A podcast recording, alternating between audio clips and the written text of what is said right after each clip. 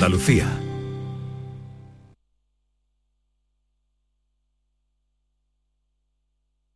La información de tu equipo, los deportistas de los clubes que son noticia, los entrenamientos y fichajes, las voces de los protagonistas.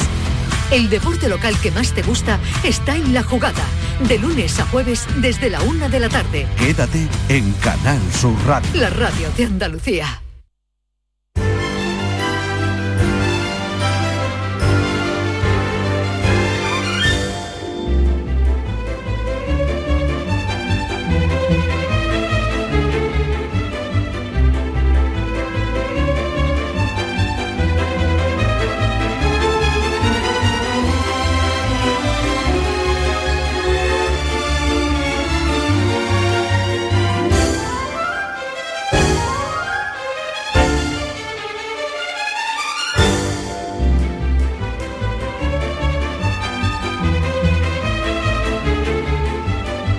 La mañana de Andalucía.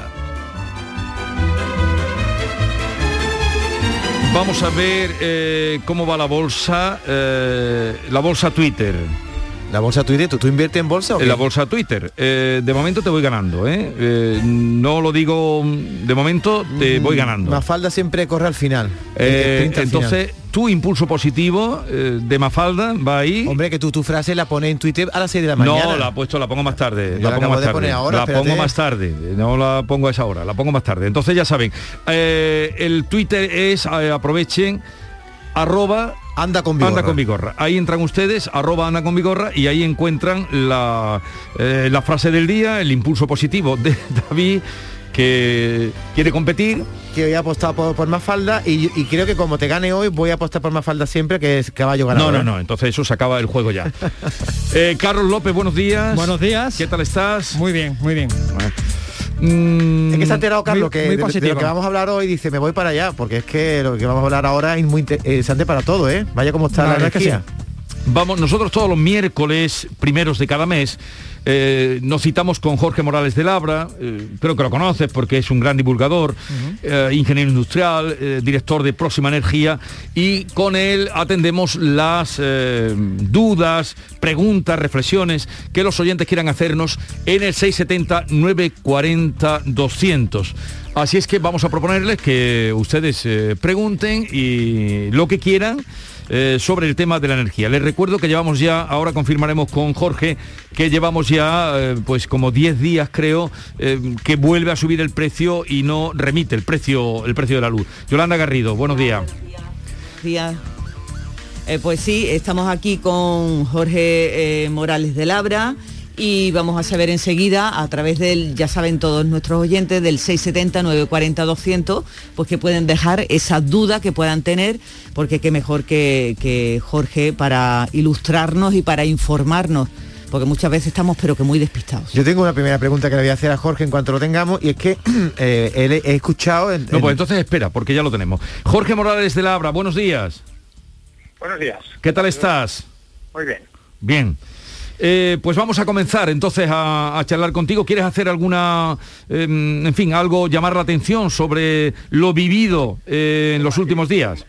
Un matiz. Efectivamente, durante los últimos 15 días de enero el precio ha vuelto a remontar, el precio de la luz y del gas, ¿vale?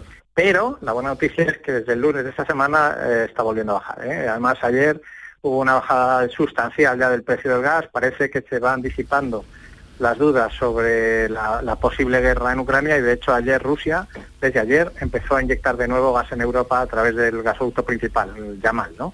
Eh, por tanto, esto lo que ha hecho es influir sustancialmente los precios del gas desde ayer, como digo, así que empiezo hoy por, por, por, por, eh, ser nota discordante en los últimos Sí. meses con una relativamente, al menos por, por el momento, buena noticia. Sí, pero Putin dijo ayer que si Europa quiere gas, o por lo menos eso fue lo que trascendió, si, que- si Europa quiere gas tendrá que negociarlo, tendrá que eh, pagarlo. Sí, sí, pero, pero mientras tanto empezó a inyectar gas. Jorge, ahora que has hablado de Ucrania, Los mercados- han interpretado que sí, que, hay, hay- que aquí hay mucha mucha política y mucho juego de, de quedar bien todo el mundo, ¿vale? Pero que en realidad no hay un riesgo de suministro. Precisamente quería preguntarte algo sobre Ucrania porque, bueno, yo eché ayer gasolina en mi coche, evidentemente cada vez eh, da menos el dinero que pagamos para llenar el depósito, con 50 euros no llegué ni a la mitad, está el litro de gasolina a 1,7 en algunas estaciones de servicio y a 1,5, a euro y medio el gasóleo, es decir, que llenar el depósito ahora, Jorge, son 80 euros. Mi pregunta es, eh, has hablado de Ucrania, pero ¿debemos temer una subida de todo, del precio de la energía en general, si estalla, o sea, si se dispara un solo tiro en Ucrania? ¿Y qué subiría más en ese caso? ¿La gasolina, la luz, el gas? Sin duda, lo que ocurre es que ya digo que los mercados cada vez creen menos que eso vaya a ocurrir, porque no le interesa a nadie, ¿no? A ninguna de las partes, ¿no? Pero efectivamente, el problema principal sería sobre todo en el gas, también afectaría el petróleo. O sea, Rusia es el primer productor mundial de gas, pero es el tercer productor de petróleo. ¿vale? Por tanto, eh, mercados. ¿eh? las posibles sanciones económicas a Rusia, como algunos analistas ya han definido, serían una especie de tiro en el pie ¿eh? para según qué economías, ¿eh? en particular para economías como la española, que seguimos siendo muy dependientes de comprar petróleo y gas al exterior. A ver, Carlos López, eh, te lo presento, Jorge, otro compañero que quiere hacerte también una pregunta. Hola, buenos días, ¿qué tal, Jorge? Mira, yo quería preguntarle, bueno, ¿cómo se podría solventar esta dependencia del gas que, nos llega de Ucrania, del este? Porque bueno, tenemos, tenemos, tener gas. Tenemos, en Andalucía con el sol. con el sol. Quiero decir, ¿cómo se solventa esto? Pues acelerando la transición energética renovables y dejando de consumir cuanto antes gas y petróleo.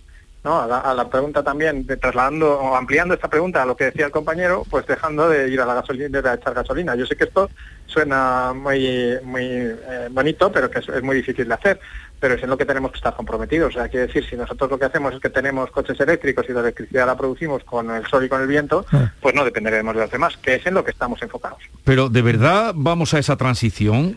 ¿Tú ves eh, indicios de que vayamos eh, a esa transición en la que tú llevas ya mucho tiempo insistiendo? Hombre, yo, cada vez veo más ventas de coches eléctricos y cada vez veo más paneles solares en las casas y cada vez veo eh, más renovables en el sistema eléctrico. Lo que ocurre es que es verdad que hay poderosísimos intereses en contra de esa transición ¿eh? y lo que hacen es dificultarla enormemente. ¿eh? Entre otras cosas, por ejemplo, esto que ya he denunciado yo en estos micrófonos muchas veces, que, aunque solamente el 20% de la electricidad se produzca con gas el año pasado, pues ese 20% afecta al 100% de la producción. Bien, ahí esto está claro que es una cosa que es una aberración. que, mira, la semana pasada lo ha dicho el director de la Agencia Internacional de la Energía ya ha dicho, oiga, hay que desligar el precio del gas del precio de la luz, porque si no, la transición se nos va a complicar. Es decir, claro, es que si por una gotita de gas que entre resulta que vamos a pagar todos la luz a precios de, estratosféricos, pues es que, eh, es que mal, vamos con esa transición. ¿Y por qué en otras palabras también, Jesús, si nosotros vamos a seguir utilizando el, gas, el gasoil porque tenemos coches de combustión todavía un montón de años, tenemos que pensar en esa transición muy bien y que mucha gente va a seguir echando gasolina durante un montón de años eh, con independencia de que, que, vayamos incentivando cada vez más el paso al vehículo eléctrico. Y esto es lo que yo creo que está fallando clamorosamente. Jorge, ¿y por qué no se desliga esa relación? Ah, porque hay muchos intereses, porque hay muchos productores que tienen energía barata y que la quieren seguir cobrando cara. Mm. Miles de millones de euros anuales. ¿eh? Porque hay muchos productores que tienen energía barata y la quieren seguir cobrando cara. Bueno, vamos a seguir abundando en todo esto, pero eh, con las preguntas también de nuestros oyentes, del público que tiene la palabra. Lo escuchamos. Eh, buenos días, Pepe desde Málaga. Dos preguntas para Jorge Morales de Labra. La primera, eh, ¿la potencia en hora valle eh, debe de ser inferior a, la que tenemos en hora punta? Y la segunda, ¿es un bulo esto de que es mejor dejar la luz encendida que estar encendiéndola y apagándola constantemente por si entras o sales de una habitación? Muchas gracias. Adelante. Muy interesante. La primera pregunta, lo de la potencia. Voy a recordar a los oyentes que igual les suena chino esto de la potencia. ¿vale? Desde junio del año pasado podemos contratar dos potencias. Esto de que nos saltan los plomos cuando nos pasamos de la potencia que consumimos, ¿eh? de poner varios electrodomésticos a la vez. Bien, podemos contratar dos. Una en las horas punta y llano ¿eh? y otra en las horas valle. Recuerdo que las horas valle son las madrugadas entre semana, de 0 a 8, y todas las horas de fines de semana y festivos. ¿Vale? Bien. Entonces, lo que está diciendo este oyente es que efectivamente hay una segunda potencia que es la potencia valle y pregunta si tiene alguna relación con la potencia punta. Efectivamente, tiene que ser, no como dice el menor, sino todo lo contrario, tiene que ser mayor o igual a la potencia punta. Es decir, si yo contrato 3 kilovatios durante el día, tengo que contratar al menos 3 kilovatios durante la noche. ¿Vale? Puedo contratar si quiero 7, pero tengo que contratar al menos tres. Es mucho más barata la potencia en valle, prácticamente no cuesta nada.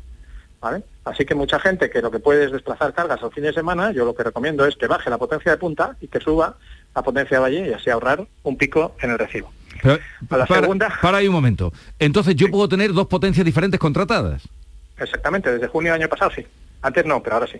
¿Eso lo sabíais vosotros? Yo no lo sabía, me estoy enterando ahora. Yo tampoco lo sabía. Y los oyentes de, de- de, eh, la energía de Andalucía saben mucho ya. claro. Vale, entonces se pueden contratar dos potencias. ¿Y tú lo recomiendas? Sí, sí, claro. Yo, recomiendo, eh, además, tener menos durante el día y más durante la noche, siempre y cuando uno pueda eh, simultanear más electrodomésticos en las horas valle, es decir, los fines de semana sobre todo, porque no nos vamos a poner a planchar a las 3 de la mañana. ¿vale? Pero si yo, por ejemplo, cuando hago las coladas ¿eh? y cuando hago la, cuando pongo a la vez en las vajillas y la lavadora, es, es, es en los fines de semana, porque entre semana ya bastante tengo con sobrevivir, pues entonces me- mejor tener una potencia más alta a fines de semana y más baja durante el día, durante el día que más salir más barato. Entonces, eh, Jorge, al hilo un poco de lo que de lo que dice, eh, sería mejor contratar una tarifa libre que una tarifa regulada, ¿no? Bueno, esto da igual. La potencia contratada da igual en cuál, en qué tarifa estés. Es un término de facturación independiente del resto. O sea, sea, sea la que sea la tarifa que tú tengas, puedes contratar dos potencias diferentes. Vale. Tú puedes entonces contratar una potencia eh, para el día, para la noche y, y una de esas dos también para el fin de semana. No, no, no, no, no. Solo hay dos potencias, Jesús. Ya, no, no, pero digo una de esas dos, porque el fin de semana, ah, o noche o día, no hay posibilidad de del fin de semana que sea distinto. A ver, no. hay- la potencia punta y llano es una. Sí. Y la potencia valle es otra. ¿Vale? Vale. Entonces, las horas valle son de 0 a 8 de la mañana, de lunes a viernes, y todos los fines de semana y festivos. Vale, vale, horas, que ¿vale? entra- eso, eso es lo que yo quería. Vale, vale. Yo puedo contratar una potencia para él. No puedo contratar una potencia de 0 a 8 de la mañana y otra distinta los fines de semana. No, es la misma, es el periodo valle. Vale, Durante vale. todas las horas del periodo valle puedo tener una segunda potencia contratada y esa tiene que ser mayor o igual que la potencia durante el resto de horas. Y la, la otra pregunta, La ¿le otra pregunta. apagar la luz? Eh, Lo de encender y apagar la luz, el bulo ese Vale, que lo de encender y apagar la luz, en general, en general voy a decir que efectivamente es un bulo. O sea, en general, eh, hay que apagarla todo lo que se pueda, ¿vale? ¿Dónde empieza a haber diferencias? Bueno, pues en que efectivamente lo que ocurre es, si lo haces muchísimas veces, al final acabas rompiendo la bombilla, ¿vale? Entonces, claro, claro, eso, de eso estamos hablando. O sea, vamos a ver, si lo que hablamos es de que uno deja la, la- la- la luz encendida, se va, pasa por el pasillo, se va a la cocina, está media hora en la cocina, luego vuelve y dice, hombre, ya, pero es que para media hora no la tenía que apagar. No, error, sí que tenía que apagarla. ¿vale? Ahora, si lo que pasa es que me está diciendo que es que estoy yendo y cada vez que me levanto le doy a la luz y le doy 25 veces al día, lo que va a pasar es que voy a romper el interruptor y la bombilla antes de tiempo. ¿Vale? Así que, claro, todas las bombillas tienen un número de encendidos. ¿eh? Entonces, al final, si lo, si lo enciendes demasiadas veces, pues te la cargas. Este es el límite. Pero desde luego, desde el punto de vista de energía, eh, consume siempre más, lógicamente, cuanto más esté encendido. Y a los precios actuales de la luz, es mi recomendación, no dejar luces encendidas que no sean necesarias. Vamos con otra pregunta. Buenos días, llamo desde aquí de Prodollano Carmona. Eh, era una consulta para aquí para el tema de la energía. Vamos a ver, ¿cómo te pueden facturar las tres tipos de tarifas eh, energía siglo XXI cuando los contadores que están aquí instalados en Prado Llano no, no sacan las tres lecturas, solamente tienen una lectura? Así que ellos lo hacen a su cálculo, su buen ojo, y te cobran lo que quieren, porque es que nos ha pasado y lo hemos reclamado. me dijeron que me pusiera delante para leer las tres lecturas. Y es que resulta de que no sale las tres lecturas, porque me han- de hecho me han cambiado hasta el contador, porque lo he reclamado porque me ha parecido un consumo excesivo. ¿Cómo puede ser puede reclamar? ¿Cómo te pueden cobrar esas tres lecturas si no existe en el contador la forma de leer las tres lecturas? Venga, gracias, buenos días. ¿Eso es posible?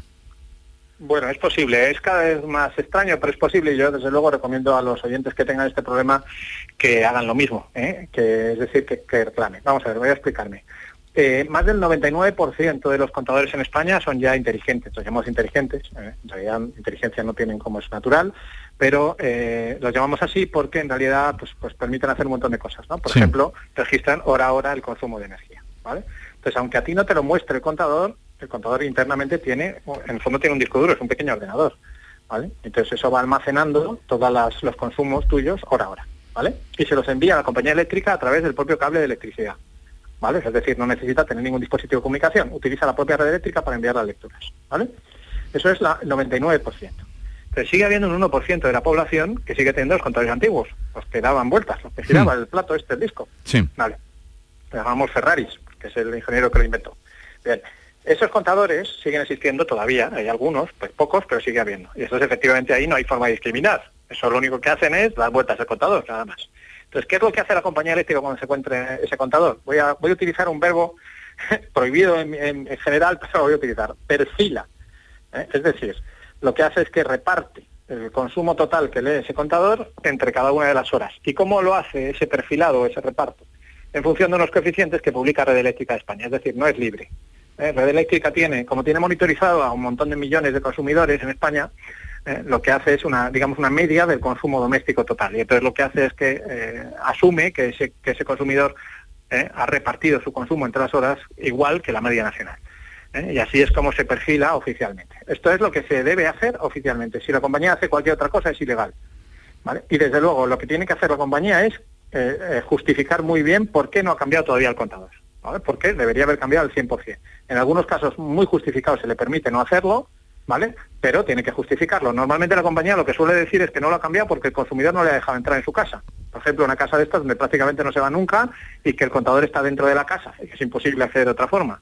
Bueno, ese tipo de excusas son las que se suelen poner. Desde luego, si no, la compañía debería haber puesto ya el contador inteligente, llamémoslo así. Bueno, eh, seguimos.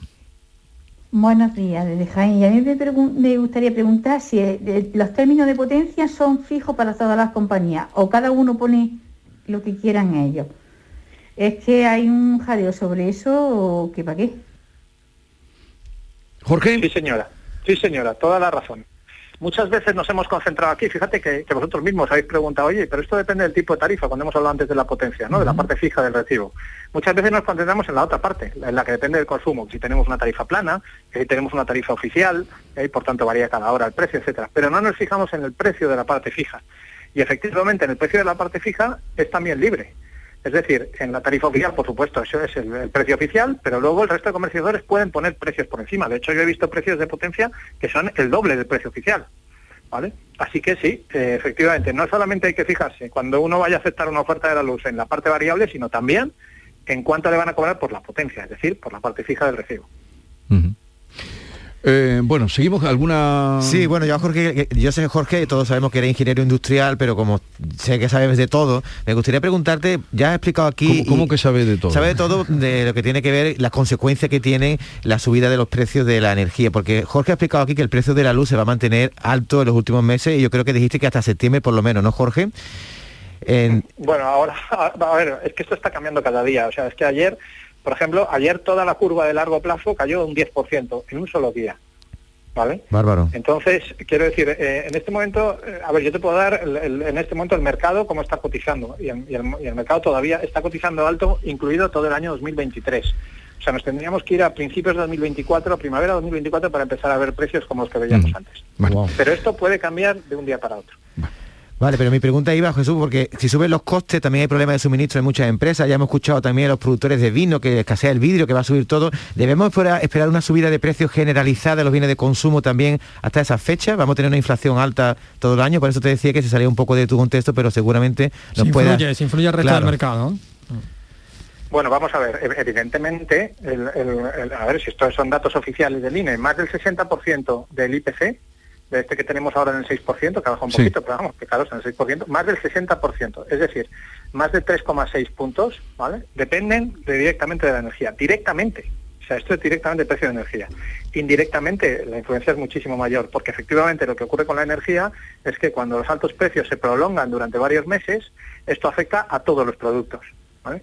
afecta ¿A quién le afecta más? Mira, hablabais del vino, por ejemplo. El otro día me preguntaba en un programa de televisión también por, por qué productos afectaban más, ¿no? Decía, mira, eh, eh, básicamente el concepto es muy sencillo. Los que, los que necesitan más energía, o bien en la fase de fabricación, el vino o el aceite necesitan energía, ¿vale? Para fabricarse, ¿vale? Y en segundo lugar, los que necesitan transporte, los que, los que compramos desde más lejos, sí. ¿vale? Estos dos productos son los más afectados, pero evidentemente lo que ocurre es que todos los productos al final acaban repercutiendo la subida del coste de energía, porque es horizontal, afecta a todos los sectores. Así que claro, por supuesto, esta es una de las grandes preocupaciones en este momento de, la, propia ministra de Economía. ¿eh? Ha salido diciendo, oye, cuidado, que es que este, este, tema de la subida de precios de energía está afectando ya de una forma eh, intensa a toda la economía española y europea. Bueno, vamos a seguir, que hay muchísimas preguntas para Jorge Morales de Labra en la energía de Andalucía. Buenos días, Jorge. Para hacerte una preguntita, ¿por qué me llaman por teléfono, me preguntan que si me interesa poner la fotovoltaica? Le digo que sí, y todos me piden un recibo de la luz.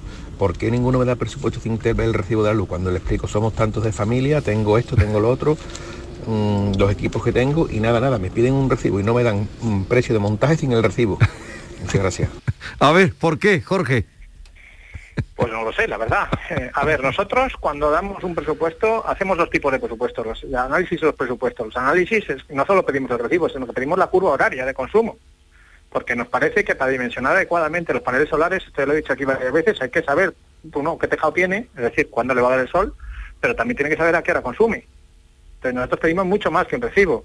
¿sabes? Para cuando hacemos una si es un presupuesto normal y corriente no necesitamos absolutamente nada. Eh, oiga, usted que, hay clientes que dicen, no, yo quiero que me digas cuánto me cuesta poner ocho paneles. Pues muy bien, pues ahí tienes ocho paneles y cuesta tanto. Ya está.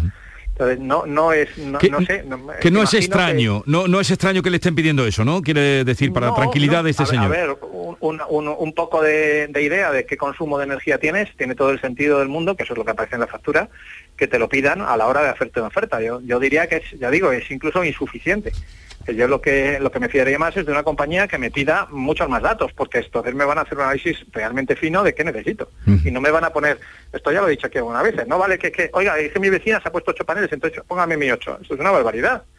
Pues su vecina cuánto consume, y cuántos son en casa, y a qué hora está en casa, y a qué hora pone la lavadora, porque que si usted la pone a otra hora y, y, y además tiene un tejado diferente, pues su vecina tiene orientación este y usted oeste, pues es que no, no vale, es que no, el, el, diseño tiene que ser personalizado. Bueno, que no es extraño entonces para este señor, para tranquilidad de este señor, que le pidan para hacerle el presupuesto. Adelante, el siguiente. Hola, buenos días. Soy Pepi de Sevilla.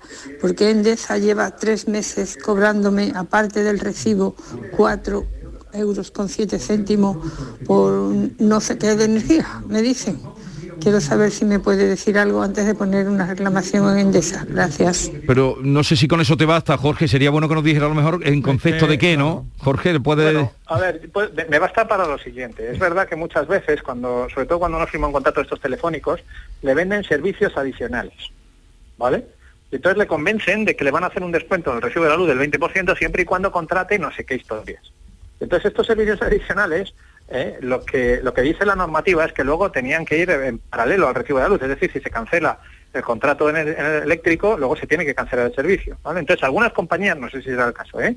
Endesa, pero algunas compañías lo que han hecho es, digamos, escindir esos servicios. O sea, que aunque te lo ven en la misma llamada telefónica, ¿eh? en realidad no están dentro del recibo de la luz, sino que están aparte. Y de esa forma, ¿qué ocurre? Pues que tienen vida propia. Uh -huh. ¿Eh? ¿A qué servicios me refiero? Por ejemplo, eh, ¿vosotros tenéis nave espacial?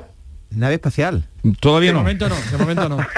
pues el mantenimiento de la nave espacial. Lo voy a poner, a ver, pues estoy un poquito de cachondeo, ¿no? Pero quiero decir, son servicios inútiles muchas veces, ¿vale? Sí. Pero que te venden como, oiga, usted no necesita el seguro para que vaya yo a su casa cuando usted le pase no sé qué.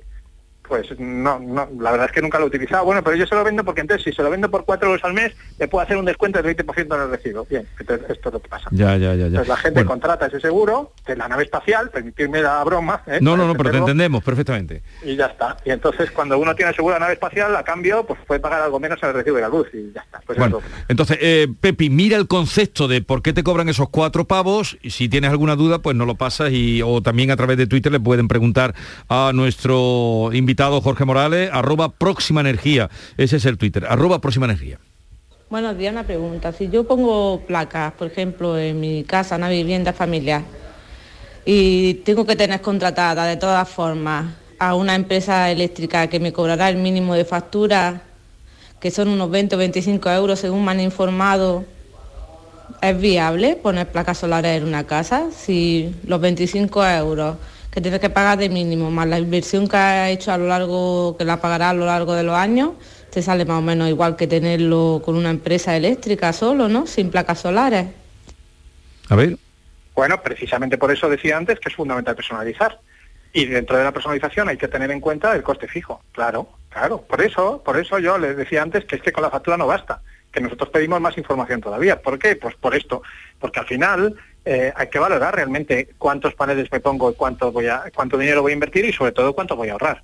Esto de que al final vas a pagar siempre 20, 25 euros al mes de todas formas, en cualquier caso no es cierto. ¿vale? Nosotros tenemos clientes en este momento que están pagando del orden de 5 euros al mes. El- el- sí que es verdad que hay un mínimo de recibo, pero están pagando del orden de 5 euros al mes. ¿eh? O sea, quiero decir, el, el mínimo no necesariamente es 20 o 25, pero sí, es verdad que, que uno luego, si- mientras esté conectado a la red, sigue pagando algo de, de su recibo.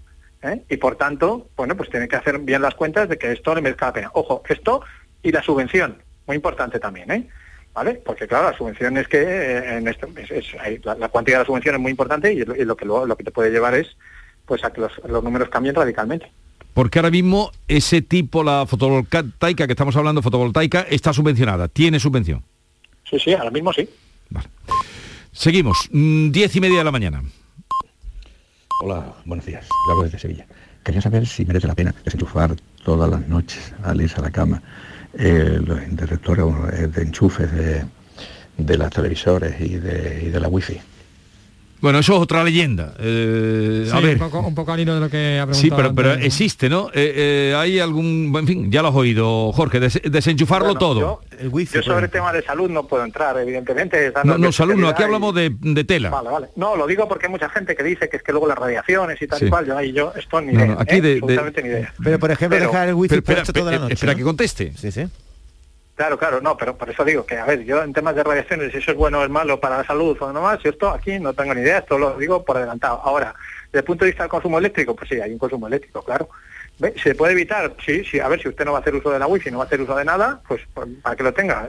Yo que le recomiendo que tenga, para que sea fácil, que tenga un interruptor de estos que se manejan con el móvil. ¿eh? Hay un enchufito de estos que cuestan 20, 25 euros, que este enchufe se pone y entonces uno luego desde el móvil lo apaga. De, hecho, muchos de ellos tienen activación por voz. Yo tengo en mi casa unos por voz. ¿eh? Y le digo, apaga la luz de no sé dónde. Y lo apaga. ya está. Eh, Eso, ¿Sabes? Jorge, Entonces me voy a dormir, apaga las luces de la casa y se acabó. Y entonces no hay, no hay luces en la casa. Ahora, eh, el, el problema es esto, estar encendiendo y apagando, si es un enchufe normal, desenchufando todos los días, pues al final se te acaba olvidando. eso es como... Desde luego sí, o sea, ahí hay un consumo que llamamos el consumo vampiro, ¿eh? que fácilmente puede suponer 10 euros al mes, fácilmente, en una casa. Entonces, todo lo que uno pueda quitar de consumo vampiro, lo, lo llamamos vampiro porque te, porque te está devorando sin que te des cuenta, Sí. ¿vale? Todo lo que puedas eh, quitar de eso, pues muy bien está. Por ejemplo, lo- los termos eléctricos, de dejarlos puestos por la noche, eso es consumo vampiro. No, no, los termos No. eléctricos es distinto porque el termo eléctrico hay que dejarlo encendido por la noche porque lo que hay que hacer es programarlo para que caliente por la noche, porque es más barata la energía que durante el día.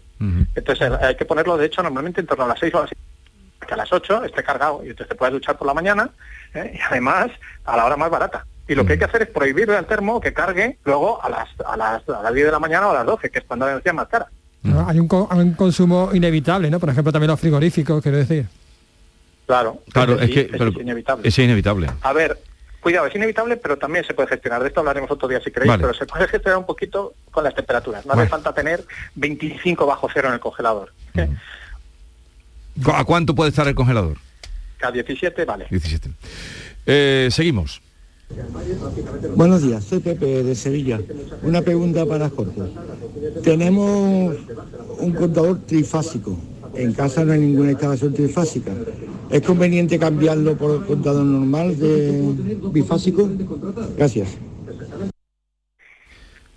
Bien, esto no me da tiempo, yo creo, ya a explicar la diferencia entre trifásico y monofásico, pero bueno, vamos a dejarlo así con que a algunas casas llegan tres cables ¿eh? y a otras llegan solamente dos, que son los monofásicos normales, ¿vale? Bien, entonces cuando llegan tres cables, que son estas instalaciones trifásicas, efectivamente el contador es un poquito más complicado y más caro. ¿Merece la pena pasar a monofásica? Eh, A ver, yo le diría, sin, sin, eh, si, si usted no tiene eh, ninguna instalación nueva, por ejemplo, si va a poner un- una instalación solar, como hablábamos antes, normalmente sí le voy a recomendar que pase a monofásica, ¿vale? Porque es más sencillo y porque además una instalación monofásica se puede configurar en una instalación solar, es una cosa muy interesante, que esto no hemos hablado, por cierto, igual convendría hablar un día, que es qué pasa ante un apagón si uno tiene una instalación solar. Sí. Vale, bien. Pues hay un sistema de respaldo ¿eh? que, que nosotros estamos poniendo ahora en algunos clientes con batería, en el cual cuando se va la luz automáticamente el sistema eh, alimenta solo la casa. ¿vale? Entonces puede trabajar de forma aislada. Entonces en algunas zonas donde hay cortes de luz muy frecuentes esto es importante. Eh, ¿Qué pasa? Pues que claro, el sistema en, monofásico funciona mucho mejor que en trifásico. Entonces, en algunos casos yo sí recomiendo, en ese caso, desmontar la instalación trifásica y pasar a monofásica, ¿vale? Pero eh, no- normalmente, si él no va a hacer ningún cambio de estación, no. Y ahora, todo esto, un asterisco. Ojo, porque hay algunos, eh, algunos aparatos que son necesariamente trifásicos, por ejemplo, los depuradores de actinas. ¿Vale? Cuando en una casa hay trifásica, muchas veces es porque hay un aparato allí que es trifásico. Entonces, claro, si uno tiene una piscina y tiene una depuradora trifásica, no puede ir a monofásico, es que necesita los tres cables. ¿vale? Por tanto, en algunos casos, en algunos clientes, es que no se puede pasar de trifásico a monofásico. Sí se puede, hágase, pero, pero normalmente no por amor al arte, sino porque realmente haya un cambio en la instalación, por ejemplo este, te digo, de que usted se dedica, se decide, perdón, a poner paneles solares. Sigamos.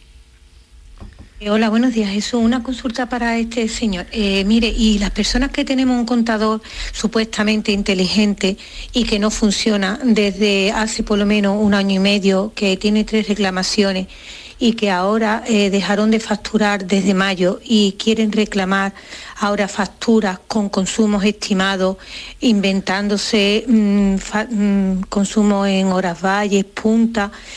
¿Cómo hacer con eso? De verdad, esto es una desesperación, ¿eh? Pobre mujer. Yo, a ver. yo creo que además, por la cantidad de afectados que hay en Andalucía, es que lo que sugiero es que, que- que se asocien, ¿eh? porque efectivamente es que es grave y que sigue ocurriendo. Esto, no sé si recuerdas Jesús que lo denuncié en septiembre, eh, sigue, estamos en febrero ya y sigue pasando. O sea, todavía tenemos clientes, ¿eh? centenares de miles de clientes que Sí. tienen problemas con los recibos de junio del año pasado. Sí. ¿vale? Es una barbaridad, ¿no? Entonces, eh, ya- claro, llegado un momento ya es irrecuperable esa información, porque como está bien, bien diciendo esta oyente, es que ahora qué vamos a sacar, la energía horaria de- del 7 de julio, ¿eh? El- al día 2 de febrero, eso es imposible, ¿no? ¿Dónde está esa info? Si no está ya, es que no está. Entonces, ¿qué pasa? Pues sí, a ver, lo que sí que le voy, eh, un poco en, el mismo sentido de lo que decía antes, a ver, la estimación, cuando se hace una estimación, hay un procedimiento oficial. O sea, la compañía no puede inventarse las cosas, ¿vale? Igual que hablaba antes del perfilado, ¿eh? de cómo se reparte la energía entre horas cuando no hay ese detalle porque el contador inteligente no está, pues hay un, un- procedimiento para estimar la medida cuando uno no tiene contador, por lo que sea, porque falla el contador o por lo que sea. Entonces esto eh, es verdad y, se puede se puede utilizar siempre con ese procedimiento oficial. Ahora bien, lo que dice el oyente, y creo que tiene toda razón, es, oiga, pero es que esto no es una cosa que haya pasado, que eso le puede pasar a cualquiera, que en un momento se rompe un contador y está 10 días sin contador. Es que llevo 8 meses sin contador. Esto es denunciable. ¿eh? Entonces yo como mínimo lo pondría en conocimiento de la Consejería de Energía de la Comunidad Autónoma, como mínimo. Bueno, vamos a terminar aquí porque eh, son ya las 10.37 minutos, abundaremos en próximos días, pero una pregunta, Jorge. A, a ver, eh, mm, ¿cómo va a influir la muerte de la marmota Milton Mel un día antes de la predicción del Día de la Marmota? ¿Qué repercusión va a tener en el, en el consumo energético? Y en el... Preocupación. Bueno, veo, veo que estamos bien, estamos ya de, de cachondeo y esto me gusta. Hombre, es la predicción. Ella eh, predice el invierno. Eh, eh, ahora se ha muerto. ¿Qué repercusión va a tener? Sí, sí, pues, pues a saber. Pues mira, yo, yo, yo voy a hacer ahora, déjame hacer un alegato serio a favor de los meteorólogos, ¿vale? O sea, es decir, eh, la meteorología cada vez está más avanzada, cada vez tenemos profesionales mejores haciendo eh, previsiones, la verdad. Yo las utilizo muchísimo, por ejemplo, para previsiones meteorológicas utilizo sobre todo de viento, pero también de anticiclones, por ejemplo, de presión. Sabemos que, por ejemplo, va a haber, va a haber eh, una, ahora durante seis semanas vamos a tener anticiclón en, en gran parte de la península ibérica. ¿eh? Y lo que quiero decir es, yo, desde aquí, de verdad, un alegato serio a olvidémonos de chorradas meteorológicas tipo cabañuelas y tipo Sí. marmota, etcétera. Porque, no, sobre todo por respeto a, a toda esta gente que estudia mucho ¿eh? y que trabaja mucho en el tema de las previsiones meteorológicas. Pues nos unimos a ese alegato, ¿eh? Nos unimos.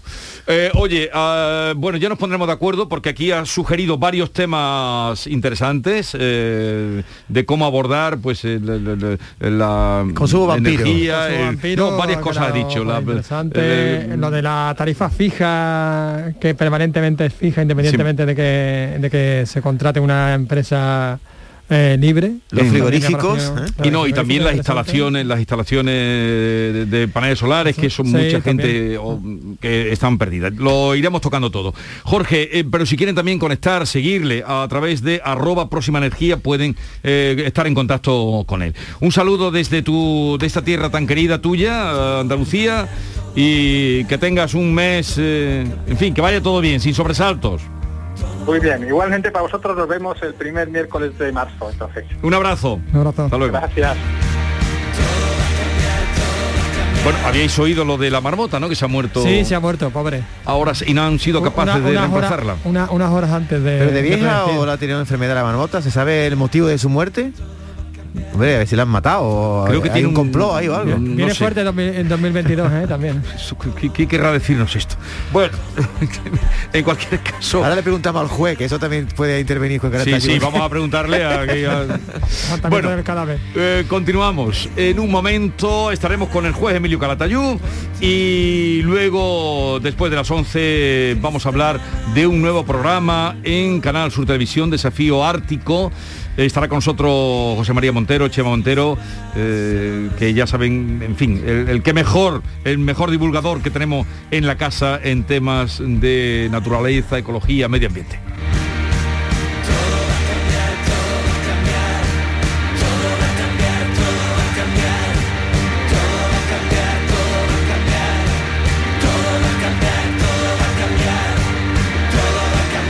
Esta es La Mañana de Andalucía con Jesús Vigorra. Todo va a cambiar, todo va a cambiar. ¿En qué capítulo de tu vida estás ahora? ¿Quieres hacer una reforma? ¿Cambiar de coche? ¿Tus hijos ya necesitan un ordenador para cada uno? ¿O quizás alguno ya empieza la universidad? ¿Habéis encontrado el amor y buscáis un nidito? En Cofidis sabemos que dentro de una vida hay muchas vidas y por eso ahora te ofrecemos un nuevo préstamo personal de hasta 60.000 euros. Cofidis, cuenta con nosotros. Buenos días. Hoy es 23 de diciembre, Día del Pequeño Comercio. Si tienes que hacer un regalo, aprovecha. Buenos días. Hoy es 4 de enero, Día del Pequeño Comercio. ¿Has probado a comprar por WhatsApp?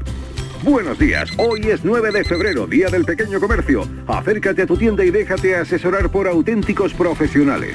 Hagamos que todos los días sean el día del pequeño comercio. Haz tu compra hoy mismo en persona o en su tienda online. Junta de Andalucía. En cofidis.es puedes solicitar cómodamente hasta 60.000 euros. 100% online y sin cambiar de banco. Cofidis, cuenta con nosotros.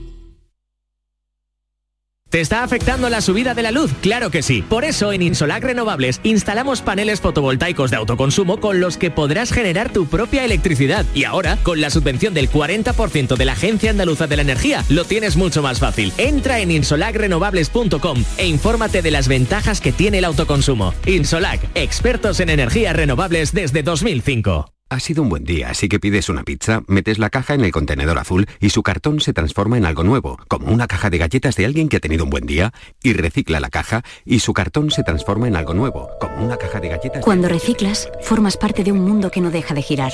Recicla más, mejor, siempre. Mancomunidad del Guadalquivir y Ecoembes. ¿No conoces todavía Canal Sur Podcast? Descubre nuestra nueva plataforma digital de contenidos especializados, exclusivos, de producción propia. Como los podcasts de El Llamador, Uno de los espacios más descargados de Canal Sur Radio y que te ofrece la actualidad cofradiera de Sevilla en clave de análisis y tertulia, con los contenidos más destacados de otros puntos de Andalucía. Canal Sur Podcast. La tuya. A esta hora de la mañana, seguro, seguro que si no ha descansado bien, pues todavía está con los bostezos, con el mal cuerpo, con no tiro, se ha tomado unos cuantos de café. En fin, todo eso puede cambiar, puede variar. ¿Cómo? Pues te lo ponen muy fácil en Descansa en Casa. Han preparado para ti un ofertón al que no puedes decir que no. Unos descuentos increíbles. Compra tu nuevo colchón de matrimonio hecho a medida, a tu gusto, según tu peso, tu edad y tu actividad física. Con tejido Fresh Para estabilizar tu temperatura corporal mientras estás dormidito. Ahora lo tienes con un 50% de descuento. Vaya que sí, has oído muy bien, un 50% de descuento. Llama ahora al teléfono gratuito 900-670-290 y un grupo de profesionales te asesorarán qué colchón necesitas sin ningún compromiso. Así que por comprar ahora tu nuevo colchón de matrimonio personalizado, Descansa en casa te regala otros dos colchones individuales también personalizados. Pero aquí no acaba esta oferta, no, ni mucho menos, porque para que descanses como te mereces, Descansa en casa también te regala las almohadas de las mismas medidas que tus colchones en viscoelástica de gran calidad. Además, si eres una de las 50 primeras llamadas, también te regalan un aspirador inalámbrico ciclónico de gran autonomía con batería de litio. Una oferta maravillosa, que no se te pase. Marca ya su teléfono gratuito 900 670 290 y decídete por fin, te trae mucha cuenta. Cambia tu viejo colchón por uno nuevo con un 50% de descuento y llévate gratis dos colchones individuales, las almohadas de viscoelástica y un aspirador inalámbrico. Si no te lo crees, llama ahora al teléfono gratuito 900 670 290 y compruébalo. Verás cómo es verdad. 900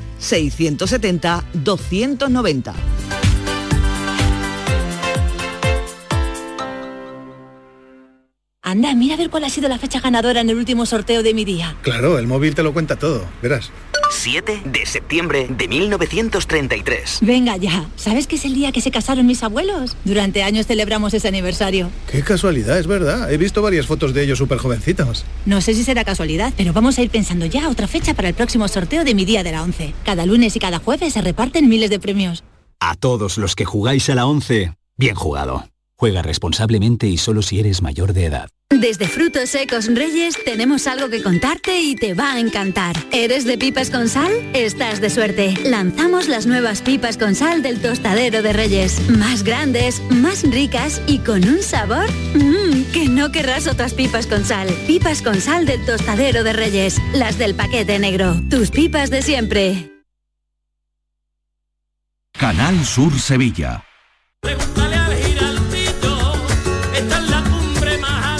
La voz de un sabio que para saber de Sevilla le preguntó al giraldillo por los lugares más bellos del barrio de Santa Cruz. Y este le respondió, con aires de azar, maestranza y catedral, la hostería del Laurel has de visitar, y en ella sus tapas, vinos y demás viandas probar. La Hostería del Laurel. Visítanos en Plaza de los Venerables 5 o a través de nuestra web lahosteriadellaurel.com. Porque si le preguntas al giraldillo, Hostería del Laurel, no te la dejes atrás.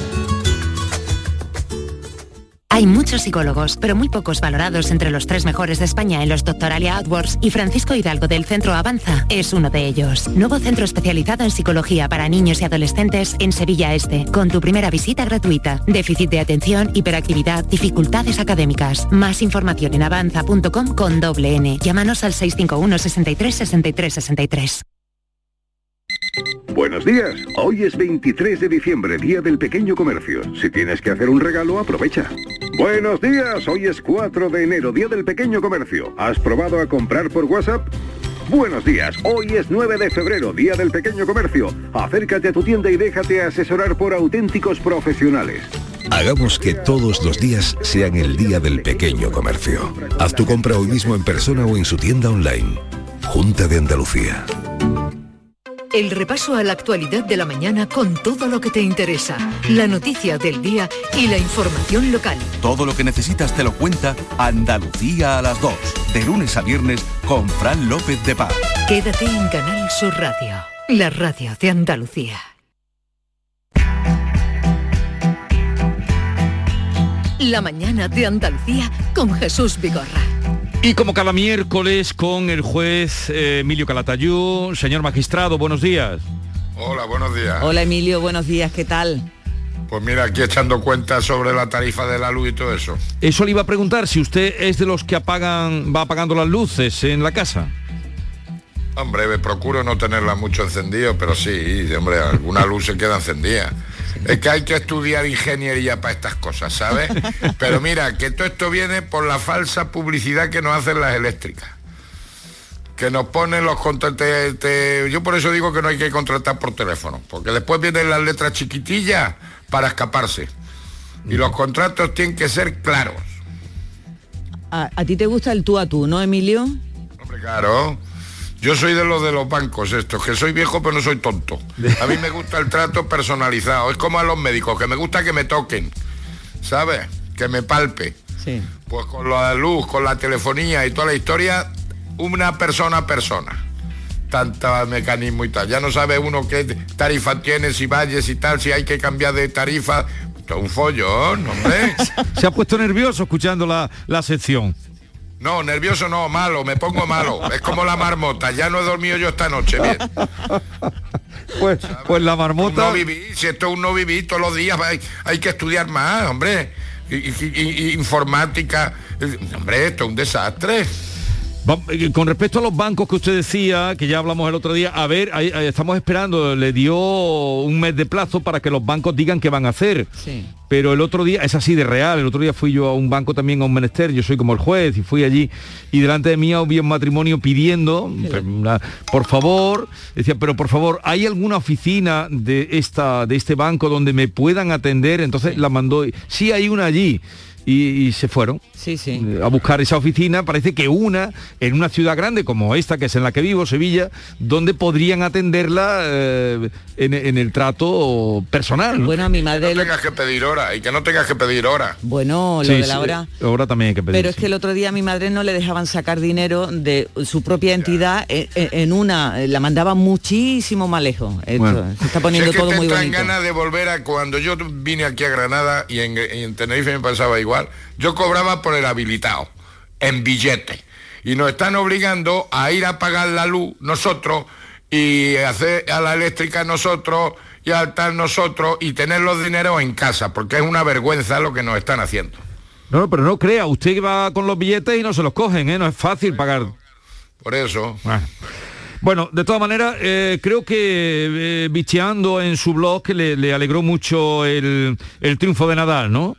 Hombre, claro, hombre, eso es un fenómeno. Además, yo conozco un poco a, yo conozco al tío. A, a Tony. vamos, vaya he estado con él dando Sí. un par de un par de conferencias juntos y luego estuvimos tomándonos una cervecilla y en fin me contó historias de él y claro es el sacrificio, el trabajo y luego pues eso lo que decimos todos los españoles que tiene la cabeza muy bien puesta. Sí. Eh, siempre que veo jugar a Nadal me acuerdo de nuestra querida Olga Bertomeu, que lo admiraba muchísimo, que no se perdía un partido suyo y siempre destacaba precisamente esa cabeza, como tú bien dices, también a muebles que tiene este chaval. Eso es, es un fenómeno. Tú, tú no eres eh, futbolero, ¿no, Emilio? Pero sí te gusta el tenis. Sí, hombre, y jugué, ¿eh? lo que pasa es que ya tengo como los profesionales, me quedé con el codo te- de tenista y ya lo dejé. Ah, con el codo Pero- de tenista se quedó Sí, usted. hombre, yo sí, pero bueno, tampoco era, me gustaba jugar, pero no he, no he sido un gran jugador, pero vamos, sí, he jugado al tenis y, y, en fin, que, y futboleros sí soy, pero ya cada vez menos, son más mercenarios, ya esto ya no es como antes. Entonces ya yo no tengo ni contratado el fútbol. Yo el fútbol me gusta verlo en el bar y si lo ponen bien y si no, pues no lo veo. Vamos, lo sigo por el móvil y punto, y ya está. Yo no me gasto los dineros para ver fútbol. Y como digo yo, lo mismo se llevaron la Supercopa, pues que lleve la Feria de Abril a Arabia Saudita allí. Ya está. A ver, eh, ha habido esta semana una noticia y además tras- eh, trascendió porque la propia profesora escribió y dijo, hoy me han golpeado, he caído al suelo, me he dado un golpe y a consecuencia de eso fue detenido un menor que escupió y propinó un puñetazo a su profesora porque le pidió que se subiese la mascarilla. Sí. ¿Qué Pues se mira, hace con eso? Estaba hablando por el móvil, le llamó la atención con la mascarilla bajada y entonces al llamarle la atención... Le dio- pues- eh, pero un, un chico de 14 años. Sí. Sí, sí, pues yo a, eso, a ese chaval lo condeno por delito de atentado a la autoridad. Un maestro es un funcionario público o una autoridad. Entonces, el artículo 550 define lo que es delito de atentado. Aquella persona que agrede o intimida a un funcionario público o una autoridad en el desempeño de sus funciones. Luego, un alumno cuando le sacude al maestro en su condición de maestro está cometiendo un delito de atentado. Un padre cuando le sacude a un maestro está cometiendo un delito de atentado. Y un ciudadano cuando le sacude a un médico está cometiendo un delito de atentado. Y yo lo he castigado y lo sigo castigando.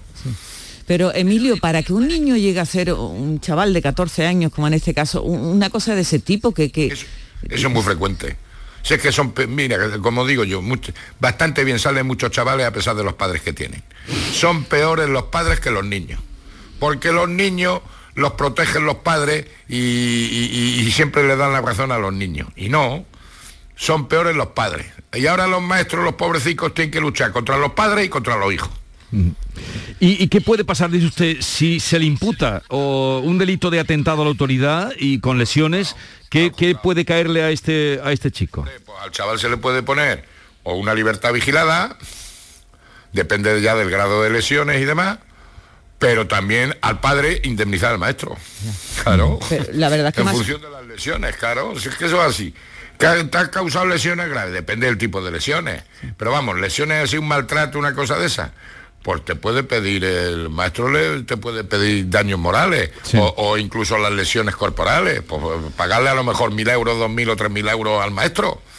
Y verás cómo el padre ya le llama la atención al niño. Bueno. No ves cómo, cómo se quedan los padres cuando llega y le dice, mire, su niño va a estar un año en libertad vigilada, pero usted va a tener que pagar tres mil euros. Hombre, pero, hombre, usted tiene que enseñar a su niño que no está bien pegar al profesor, usted paga. Veremos en qué queda. La, la Fiscalía de Menores ha tomado actuaciones y ya veremos en qué pasa, en qué para, pero de luego es estremecedor el mensaje que puso en el grupo de profesores la, la- la profesora, ¿no? Tremendo diciendo, eh, es que era de la pura frialdad, porque no hacía ninguna, em, no ponía ningún adjetivo, sino ponía me pegó, me caí, me golpeé la cabeza y. No se reconoce la autoridad del maestro. No se reconoce la de los padres, se va a autorizar, se va a reconocer la de los maestros. Bueno, le pasamos una cuestión que nos han dejado ahí en nuestro teléfono de, de WhatsApp para que usted la comente o conteste. La, la tenemos, la hemos perdido. Bueno, pues a ver, es que estamos, estamos en precario. Eh, señor juez, tenemos con COVID la mitad del equipo. Claro, y la, si es que estamos todos iguales. ¿eh? Usted haga todo lo posible por no cogerlo, ¿eh? ¿Eh? Que haga todo lo posible por no pillarlo. En eso estoy, en eso estoy. Mira, tenía una boda en Madrid el 26 y no voy ahí. Y tuve la cena de Navidad con mis hijos en Madrid y no fui. A ver, ahora ya tenemos la posibilidad de mandar el mensaje. Ahí va. Buenos días, soy Yolanda de Laurín de la Torre. Era una consultilla, o más bien a ver qué le parece al juez Calatayud el tema este de las clases ahora con los niños. Tengo tres niños, uno de 20, 21, 17 y 7. Y el de 7 la verdad es que me está trayendo unos cabreros de cabeza el tema del colegio increíble. Porque nos ponen a los padres como responsables de... Responsables, a ver, responsables del tema del- de los estudios que si tengo que mirar la Classroom, que si tengo que estar con él estudiando, que si tengo que mirarle la agenda todos los días. Yo los otros dos niños, la verdad que la crianza fue mucho más fácil. Estoy completamente de acuerdo con la, con la madre. Si es que, pero estos son ya la burocracia que han creado eh, la- la- la- las consejerías de educación que están convirtiendo a los padres y a los maestros en funcionarios informáticos. Y lo conozco por experiencia. Mi mujer se dedica a la enseñanza y está todo el día que si las classroom, que si las historias, tontas. Y los padres tienen que supervisar todo, tontas. Y hay que darle explicaciones a los padres de todo, tontas. Si es que nos olvidamos de los niños, que tienen que estudiar, que tienen que estar. Pero vamos, y no me extraña, claro que era mucho más sencillo antes. Anda, que mi padre iba a estar con la, con la classroom, ¿sabes? O, o- o que me regañaba a mí el maestro, eh, eh, eh, más, más- más valía que no se enterase eh, mi, que no se enterase mi padre que me había regañado el maestro, porque me daba a mí más regañadura. Ah, Venga, eh, a ver, nos queda muy poquito tiempo, pero me gustaría, bueno, por cierto, esta obligación que se que continúa de llevar la mascarilla en exterior, mm, ¿cómo lo lleva usted? ¿Bien? ¿La asume? ¿Se Yo lo me cuestiona? yo es que yo no me la cuestiono, yo es que me, mira, co- como voy en moto me viene muy bien la mascarilla, Sí, es verdad, así yo también. Eh, me, me ha llamado mucho la atención el comentario que hace usted en su blog que dice que hay niños, es estremecedor, que acaban en los juzgados de menores porque buscan cariño. Sí, también es verdad, llamadas de atención. Mira, mm, yo siempre lo digo lo mismo. A mí me llaman hijo de mi madre todos los días. Porque, coño, porque lo, lo encierran, lo tal y que cual. Pero después te lo agradecen, con el tiempo. Porque saben que lo hacen por su bien. Pones con en su sitio, ¿no? Claro. Claro, y con cariño, sí. Es como los maestros. Los maestros tienen que creer a los alumnos. ¿Sabes? Y cuando ellos ven que lo haces con cariño, con amor y que lo haces por su bien, al final lo entienden y te dan la gracia. Los mete en el sendero. ¿eh? Cuando, cuando yo era niño, comenta, eh, no, ese no era, era de los niños. Poner límites a los hijos es muy importante, pero también darles cariño. Los que trabajamos en la justicia infantil y juvenil tenemos claro que hay niños que acaban en los juzgados menores porque buscan cariño. Puede que haya a alguien que les suene raro, pero es así. Y nosotros, además de condenarlos y enseñarles a responsabilizarse de sus actos, también procuramos darles cariño. Y no veáis cómo cambian, termina el señor juez. Bueno, señor Emilio Calatayú, un abrazo y hasta la próxima semana. Cuídese. Y lo mismo digo, cuidaros, no discutáis las mascarillas. Adiós. Mensaje del juez. Cuenta la voz de un sabio que para saber de Sevilla le preguntó al giraldillo por los lugares más bellos del barrio de Santa Cruz.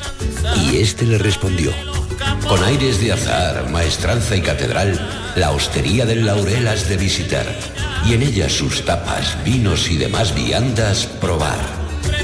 La Hostería del Laurel. Visítanos en Plaza de los Venerables 5 o a través de nuestra web lahosteriadellaurel.com. Porque si le preguntas al giraldillo, Hostería del Laurel, no te la dejes atrás. Vente a Dimarsa, ponte en mis manos y dile chao, dile chao, dile chao, chao, chao, empieza ya. Tu autoconsumo, nuestro petróleo es el sol. Di que sí. Únete al cambio. Dimarsa.es